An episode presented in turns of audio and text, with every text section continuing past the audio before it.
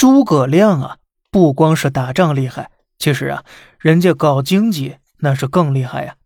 美元霸权那都是诸葛亮玩剩下的。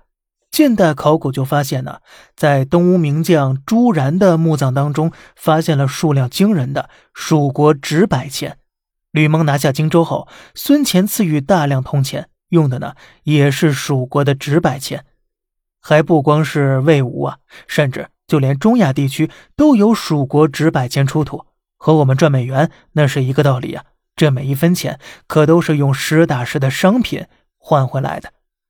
而拿商品换蜀国的钱呢，不是变相资敌吗？所以诸葛亮到底是用了什么办法，竟让价值虚高几十倍的纸百钱在那么多别的国家大肆流通呢？就连孙权、朱然都欣然持有。还有啊，蜀国不过百万人口，却供养着十几万的大军，七年北伐五次，哪来那么多物资支撑呢？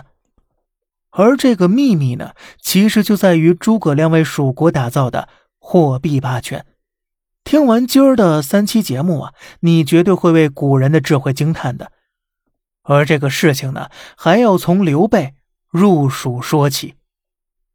话说这建安十七年，刘备、刘璋决裂入蜀作战。起初呢，战事并不顺利。为了激励军队士气啊，刘备就许诺了：如果拿下成都，府库中的金银我一分不取，全部分给你们。成都破城后呢，讲义气的刘备啊，果真放开府库。《三国志先主传》中有记载啊，刘备把城中的金银全分给了将士，把粮食布料全还给了百姓了。结果呢，就是自己变成穷光蛋了，而且军用不足啊。那这问题可就严重了，如何解决？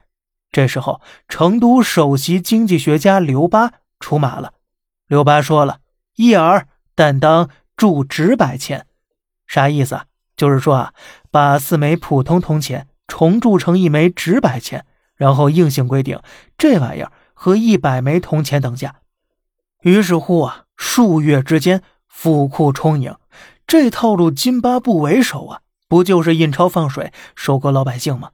但很奇怪呀，刘备疯狂印钞放水，但蜀国直到灭亡之前都一直在不断的铸造纸百钱，民间呢也没有出现。严重的通胀情况，那么这个又是为什么呢？嘿，咱们下期啊接着聊。好了，这里是小胖侃大山，每天早上七点与你分享一些这世上发生的事儿。观点来自网络，咱们下期再见，拜拜。